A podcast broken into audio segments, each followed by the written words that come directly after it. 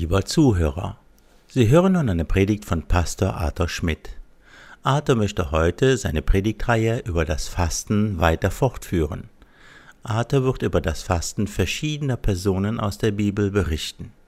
Dazu gehören der Prophet Elia, die Witwe von Zarpat, Apostel Paulus, Daniel und auch Johannes der Täufer.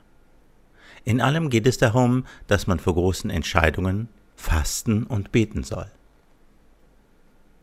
Die Predigt wurde am 28. Mai 2017 in der Treffpunkt Freikirche Düren gehalten. Wir wünschen euch Gottes Segen beim Zuhören. So, ich setze die Predigt fort über Fasten. Das war eine längere, längere Pause jetzt und so weiter. Und, äh, aber wir sprachen darüber, dass Gott in der Höhe wohnt und in einem zerschlagenen und demütigen Herzen. Ja, Isaiah 57, 15. Und das hat etwas mit Fasten zu tun. Das heißt, sich Gott öffnen, Gott zu suchen, Gott fragen, Zeit zu nehmen, so auf Gott zu schauen, zu hören und dann ist dieses lästige Essen, äh, fällt dann weg und man hat Zeit nur auf Gott zu hören. Und wir sprachen darüber, Fasten der Jünger, wisst ihr noch Markus 9, als die Jünger einen Dämon nicht austreiben konnten. Und äh, so, dieses Fasten der Jünger ist offensichtlich, dass es im Zusammenhang mit geistlicher Autorität steht. Ich, ich fasse das nur ganz kurz zusammen, damit der Fluss noch einmal da ist. Und Gott sagte in Jesaja 58, ist nicht das ein Fasten, an dem ich gefallen habe, dass ihr ungerechte Fesseln losmacht, dass ihr die Knoten des Jochs löst und so weiter. Und äh, es sind auch Knoten des Jochs im eigenen Leben, die wir lösen können und frei werden können von jedem Zwang, von jeder Gebundenheit. Und Fasten kann uns helfen, diesen Weg zu gehen. Weil Fasten ist im Grunde ein Beweis dessen, Beweis meiner Entschlossenheit, frei zu werden. Oft passiert, dass Menschen frei werden, wenn man sie betet. Das ist gut. Wir sollten das machen. Und das geschieht auch. Aber oft muss der Mensch fasten und leben. Ja? Deshalb ist hier die Motivation. Das Fasten der Jünger ist ein Weg in die Freiheit von, von jeglichem Joch. Dann hatten wir uns das Fasten Esras angeschaut, wie Esra gefastet hat, als sie aus Babylon nach Israel zurückgehen wollten, in einer schwierigen Lage. Esras Fasten bringt großartige Lösungen in schwierigen Lebensumständen. Das heißt, stehst du in schwierigen Lebensumständen, dann ist das äh, Fasten angesagt. Je mehr wir fasten, desto besser ist es.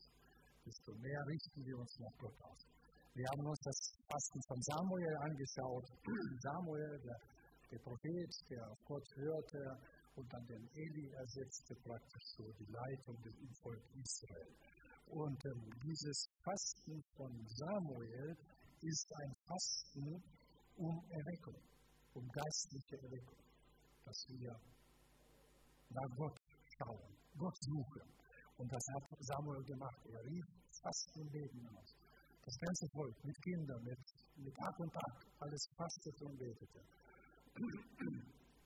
Und suchte Gott. Ich dachte, ich bin schon endlich raus. Aber das lässt mich nicht, nicht. So, heute das Fasten, viertens das Fasten des Elias. Und dieses Fasten ist zur Zerstörung der negativen Emotionen und Gefühle in unserem Leben. 1. Könige 19. Ich fasse das kurz zusammen. Das Fasten des Elia. Elia kam vom Berg Kamel. Berg Kamel liegt so in etwa parallel zu ähm, See Genezareth, so oben da, da in Galiläa, ganz oben. So, er kommt vom Berg nach einem Sieg über die Priester Baals, ihr kennt diese Geschichte, als er ja, gebetet hat, Feuer vom Himmel kam und so. So eine, so eine glorreiche Geschichte. Und dennoch finde ich nirgends in der Bibel, dass Gott ihm das befohlen hat zu tun. Wow. Womöglich deshalb ist er so in ein Tief geraten? Keine Ahnung. Ich, möchte jetzt nichts, nichts behaupten, aber, aber auf jeden Fall, er kommt und dann trifft ihn die Isabel, die Frau von, von Ahab, des Königs Ahab. Frau Isabel ist bekannt als eine, als eine Götzenanbeterin. Sie hat Götzen, den Götzendienst im Volk Israel eingeführt. Die ganze Baal-Priesterschaft hat sie eingeführt. Und diese Frau kommt auf den, auf den Elias zu äh, und sagt, morgen um diese Zeit bist du ein toter Mann. Das macht schon was, ne? Mit einem Mann, was hat das äh, mit Elia gemacht? Angst über viele. Aus diesem Grund weiß ich, ich, das ist eine andere Predigt, aber, aber es gibt ein, auch im geistlichen, Dankeschön, im geistlichen spricht man auch über den Geist der Isabel in diesem Zusammenhang. Das ist ein dämonischer Geist, der im Grunde sehr stark mit Ängsten arbeitet. Okay. Was passiert hier? Angst überfällt den Propheten. Er rennt in die Wüste, setzt sich unter einen Baum und möchte am liebsten sterben. Hat jemand von euch diese Situation im Leben schon gehabt? So ganz ehrlich. Ich wollte schon mehrmals sterben. Und oft habe ich erkannt, dass da dieser Geist dahinter steckt. Ja. Und der Prophet ein Kämpfer Gottes sitzt da unter dem Baum, ist ein psychisches Wrack, depressiv, jammert, hilflos wie ein Kind. Das sind Zeiten, wo wir auch oft im Leben unten sind und ähm, kriegen uns nicht aufgerafft, äh, Hilfe aufzustehen. Und dann jammert er Gott, ich habe um dich geeifert. ja, genau. Das ist es. Gott, ich habe um dich geeifert. Und du hast mich alleine gelassen. Ne? Hast du nicht gesehen, wie ich die Baalspriester da? Alle. Ich habe um dich geeifert. Bin ganz alleine geblieben. Nur ein, ein Rat hier. Wenn du so denkst und so sagst, ich bin ganz alleine und sonst niemand da, dann bist du höchstwahrscheinlich depressiv. dann brauchst du eine Auszeit. Dann musst du am liebsten alles stehen und liegen lassen und einfach dich erholen. Schlafen, essen, ein bisschen Bewegung, Sonne. Du brauchst einfach Erholung, weil das nie stimmt, dass du alleine bist. Das hat gar nicht gestimmt und es stimmt auch in deinem Leben nicht. Ja, du bist nie alleine. Und Gott hat dich nie aus deinem, aus deinem Blick verloren. Bitte nicht vergessen. Ja. Nun, der arme der Prophet sitzt da, er kann nur an Gedanken denken, Isabel, Isabel, sie will mich umbringen. Diese Drohung steht vor, vor seinen, äh, ständig vor ihm. Er konnte an nichts anderes denken als nur an diese Drohung. Und dann kommt der Engel, das finde ich so cool. Lest mal heute die äh, Geschichten, das ist so schön. Dann kommt der Engel Gottes, rührt ihn an, und dann gibt er ihm Brot. Interessant, was für ein Brot gibt er ihm. Engel gibt ihm ein Brot, Brot vom Himmel. Wer ist dieses Brot, das vom Himmel kommt? Christus, Jesus.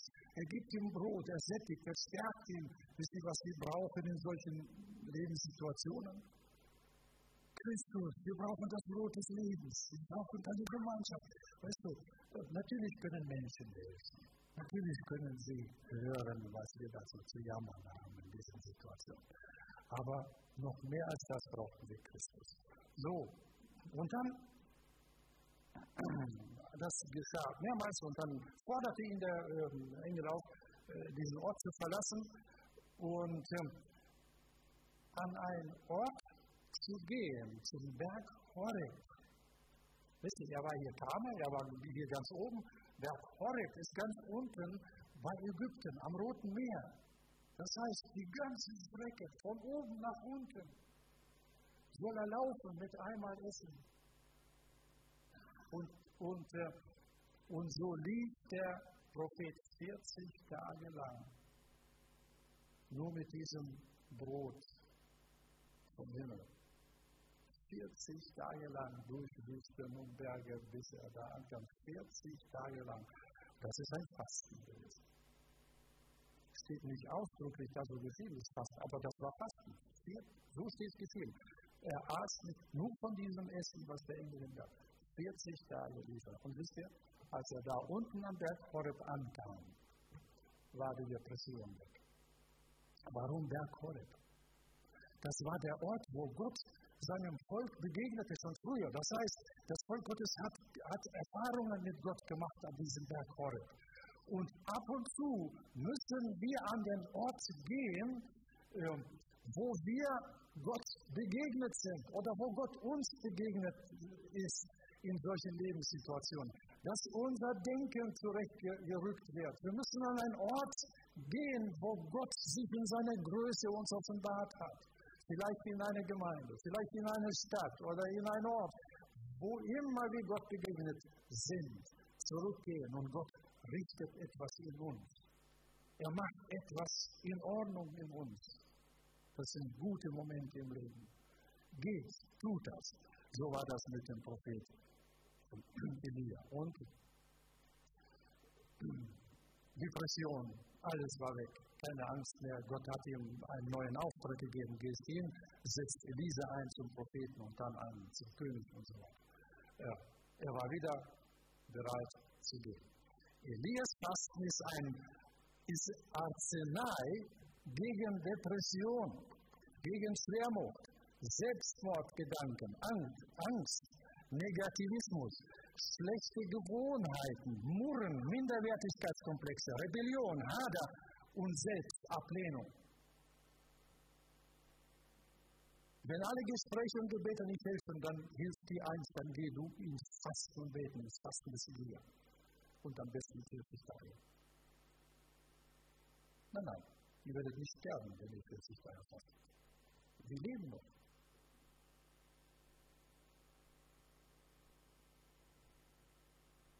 Aber das ist dann Entschlossenheit. Ähm, sich auf Gott auszurichten, auf ihn zu hören und ein Wunder wird passieren. Ängste und tiefe Unsicherheiten lösen sich in nichts auf. Dann in diesen Momenten des Fastens, in diesen Zeiten, erkennst du sehr, sehr, sehr schnell und genau, wer du selbst bist und wer Gott ist. Man erkennt so Versucht mal einen Tag nicht zu essen und dann erkennt man, wie schwach wir sind. Und dann stehst du da und du äh, essen, nur Gedanken kreisen sich und essen, nur essen, essen, essen, essen. Aber so nach drei Tagen oder so, oder, wird das weniger. Und äh, also kehre zurück zum Platz, wo Gott dich berührt hat. Ja, Fasten wird dir eine andere Perspektive auf deine Umstände geben. Man muss es nur machen.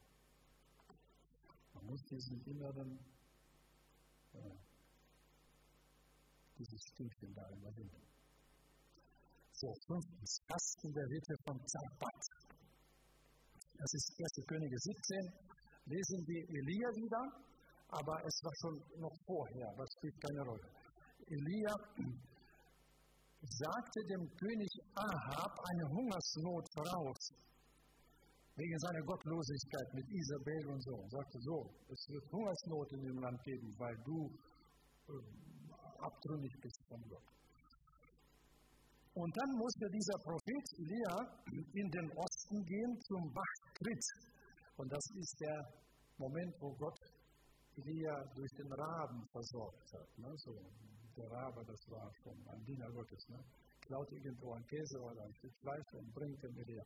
Also können wir auch versorgt werden. Ähm, ja, auch durch Diebe irgendwie. Ne? Äh, versorgt werden. Und Wässerchen gab es ja am Bach und so. Aber es ist eine interessante Geschichte.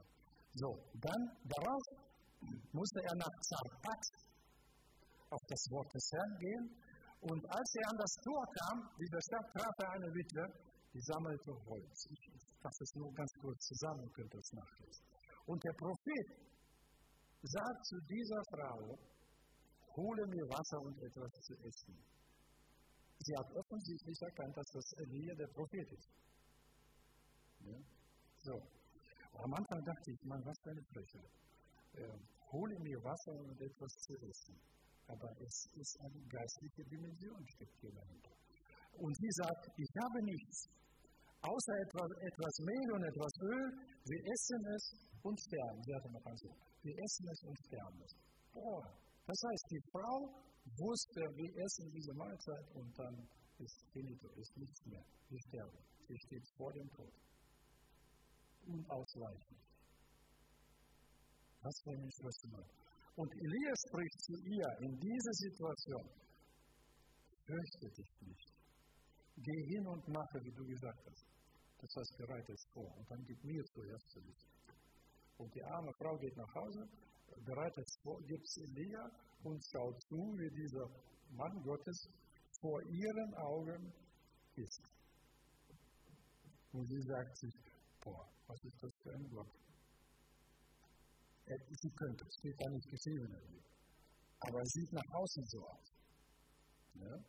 So, sagt er, fürchte dich nicht, denn so spricht der Herr, der Gott Israels. Der Mehltopf soll nicht leer werden und das Öl im Krug nicht weniger werden, bis zu dem Tag, da der Herr äh, es auf den Erdboden regnen lassen wird. Und dann Vers 16, der Mehltopf wurde nicht leer und das Öl im Krug wurde nicht weniger. Nach dem Wort des Herrn. Habt ihr das gehört? Wenn Gott sagt, dann geschieht. Die Frau war versorgt und der Elia war gesetzt. Und alles ging gut. So ist es geschehen. Die Witwe fastete im Grunde, steht da nicht geschrieben, aber sie hungerte und fastete, damit der Prophet zu essen bekam. Hm. Interessanter Gedanke. Jesaja 58, Vers 7. Es geht um Fasten bei Jesaja 58. Besteht es nicht darin, dass du dem Hungrigen dein Brot brichst Wow. Das nennt Gott Fasten. Und Arme verfolgt, die in dein Haus führst, dass wenn du einen Entblößten siehst, du ihn bekleidest und dich deinem eigenen Fleisch nicht entziehst. Wenn du dem Hungrigen dein Herz darreichst und die verschmachtete Seele sättigst, dann wird dein Licht in der Finsternis aufgehen und dein Dunkel wird sein wie der Mittag. Ich meine nicht diese, die in der Fußgängerzone sitzen. Meistens sind das Betrüger. Das ist so ein, so ein Spiel, das ist so organisiert alles. Das sind nicht die echt Armen. Aber es gibt Arme in dieser Welt.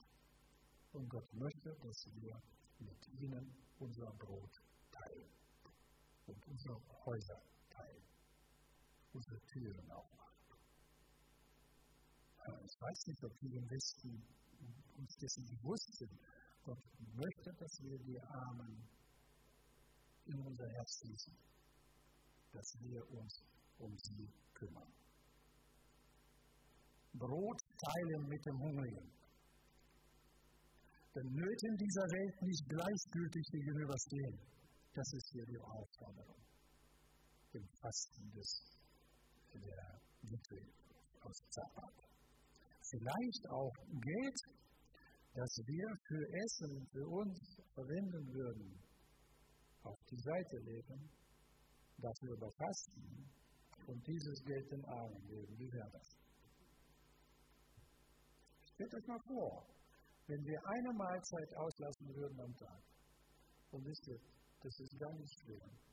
Mittlerweile brauchen wir nicht drei Mahlzeiten. Wir brauchen nur zwei kleine Mahlzeiten. Das das geht, ohne weiteres. Das, ist, das funktioniert. Der Körper braucht nicht mehr. Stell dir vor, eine Mahlzeit auslassen. Und das Geld würden wir zusammenlegen und wirklich den Armen schenken. Was würde passieren? Sagt mir das. Was würde geschehen?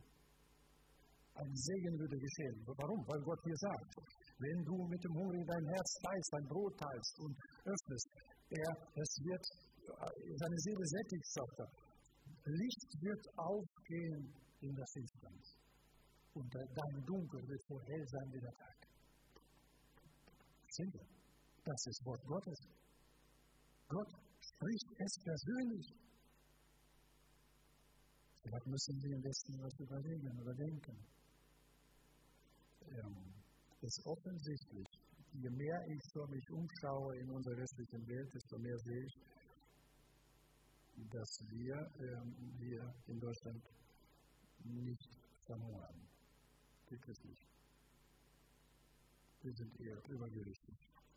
Mehr als vor 30, 40 Jahren. Ich kann mich erinnern, wenn man die Bilder schaut von 30 Jahren, 40 Jahren, ja, da sieht man, dass die Menschen noch nicht klein gewesen sind.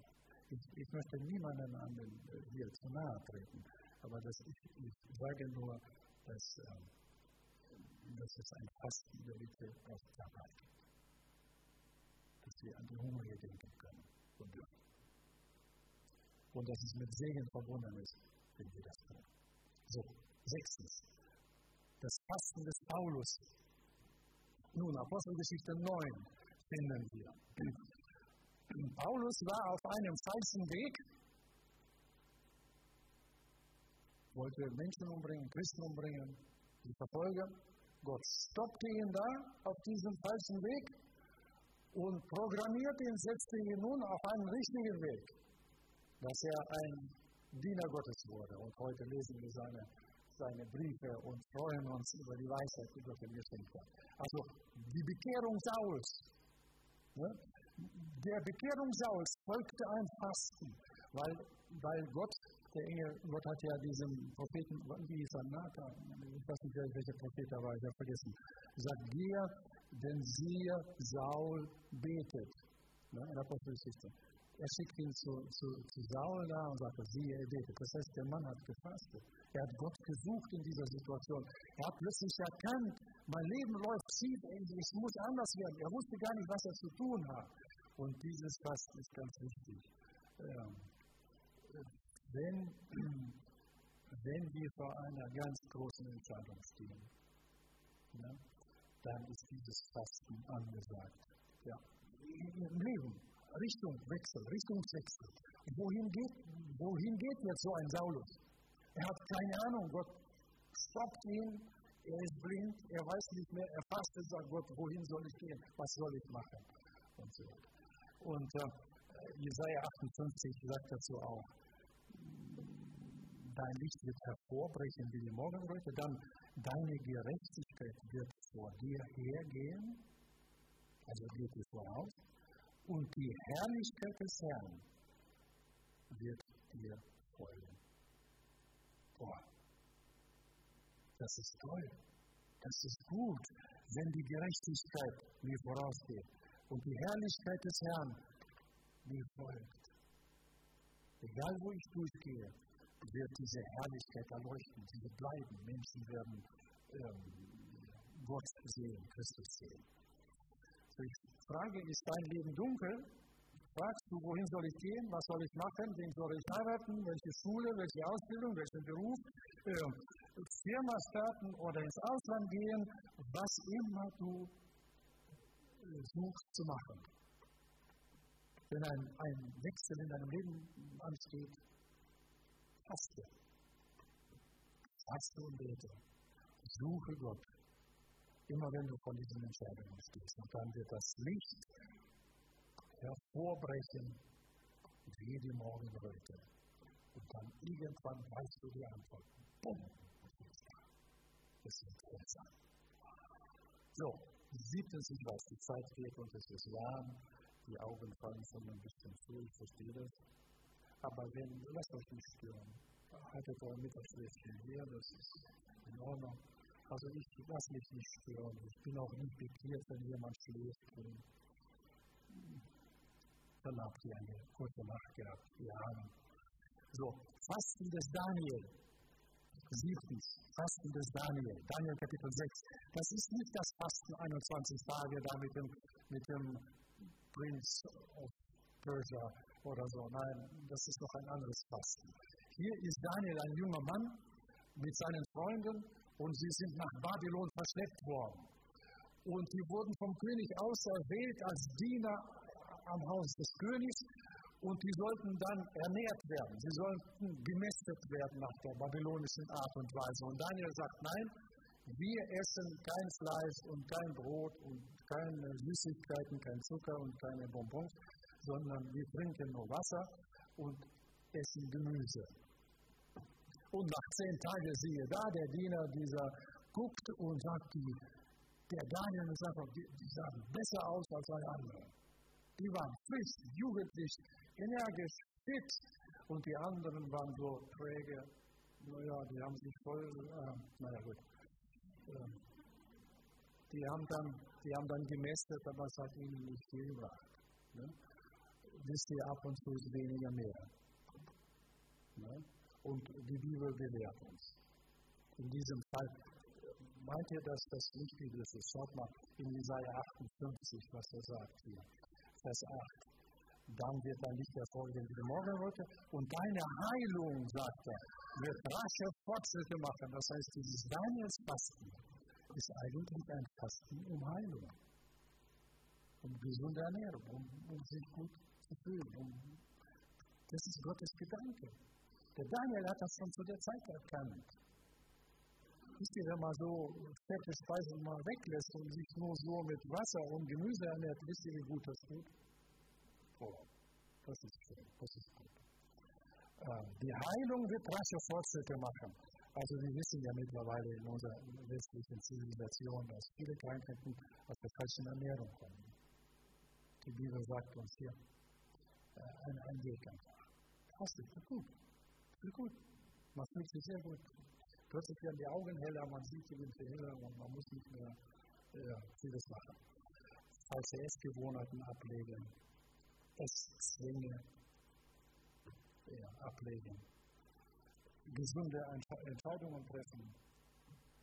Das würde uns allen gut tun. Achtens, Fasten des Johannes des Täufers. Matthäus 9. Interessant. Der Vater des Johannes des Täufers war der Zacharias. Wer war der Zacharias? Bitte?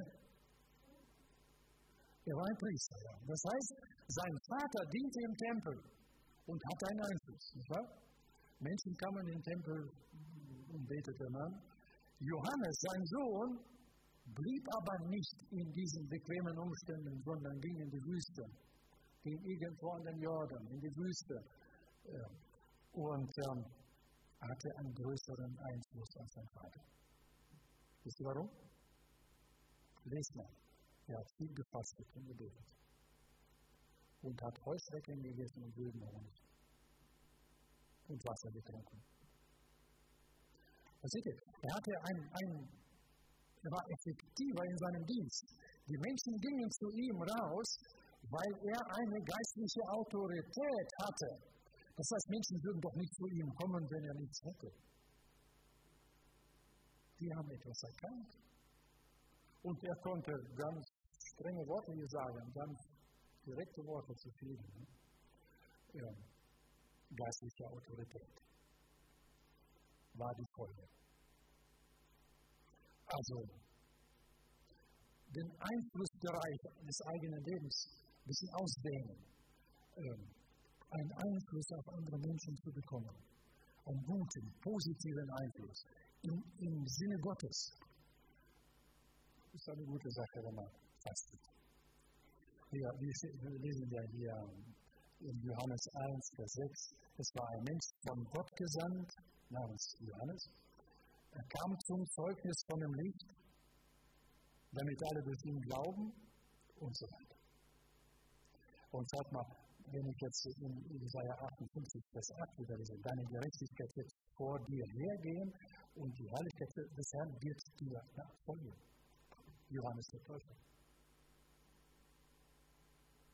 sein Einfluss hat sich ausgedehnt.